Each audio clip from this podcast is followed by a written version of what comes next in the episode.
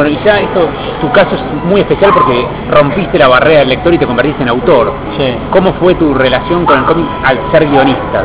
Eh, fue tremenda porque porque a ver para mí el- lo, lo poco que hice que fue doméstico y el capítulo de fuelle que, que escribí con para Jorge González fue es como algo impensado hasta ese momento era como jugar en, la primera división de un club de fútbol o sea algo que me gusta muchísimo que sigo muchísimo pero que es imposible hacer para mí y cuando se me dio la oportunidad fue muy raro, muy loco, muy gratificante, pero lo vi incluso como cholulo, más que como como como trabajador de eso, digamos, porque tengo tanta admiración que no puedo nunca terminar de creérmelo.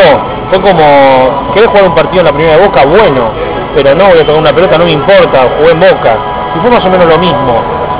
Traté de hacer algo que, que me importara a mí, digo, en el sentido de lo único que podía hacer para tener un acto de, humildad o saber dónde ubicarme era por lo menos que me conmueva a mí, no tratar de, bueno, voy a escribir el mejor cómic jamás hecho, bueno, imposible aparte, pero nunca tuve una ambición de medida, como sí puedo tener a la hora de hacer una película, que es un terreno donde me siento mucho más seguro y que mancho más el, el, digamos, en sentido la dialéctica que tiene. Acá fue como entregarse a que la gente con la que trabajaba, que en este caso eran los artistas, los dibujantes Diego Greco y Jorge González, sabían mucho mejor que yo contar todo. Entonces, los guiones, tanto de doméstico como los capítulos que le dieran, guiones como de cine, y les di, le- les di, no les di nada, digo, les dije por favor denle magia a esto lo más que puedan.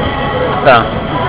Y en, vos tenés un programa todos los sábados a la mañana, Sí. Cómo robar el mundo, y tiene un espacio para el cómic. El cómic, eh, no te digo es protagonista, Sí, pero sí, está pero- muy a menudo. claro. ¿Cómo, ¿Cómo es eso? Porque creo que es el único programa en la radio argentina que le da un espacio al cómic. Bueno, pero por eso porque nosotros somos todos fanáticos de la historieta, los que hacemos el programa, y nos da mucho placer. Y hay algo, no sé, no- que, que- que para mí es muy disfrutable, que es poder charlar de, todo lo que va pasando, de los lanzamientos con, con gente que sabe tanto. Pero, eh, a ver, me parece una pata muy importante de la cultura popular en este tiempo. La imaginería, sobre todo, la historieta, más allá de, de la historieta en particular, no la historieta en papel. Eh, me parece todo lo que convoca o de todo lo que se habla tangencialmente o a través de la historieta me parece interesante.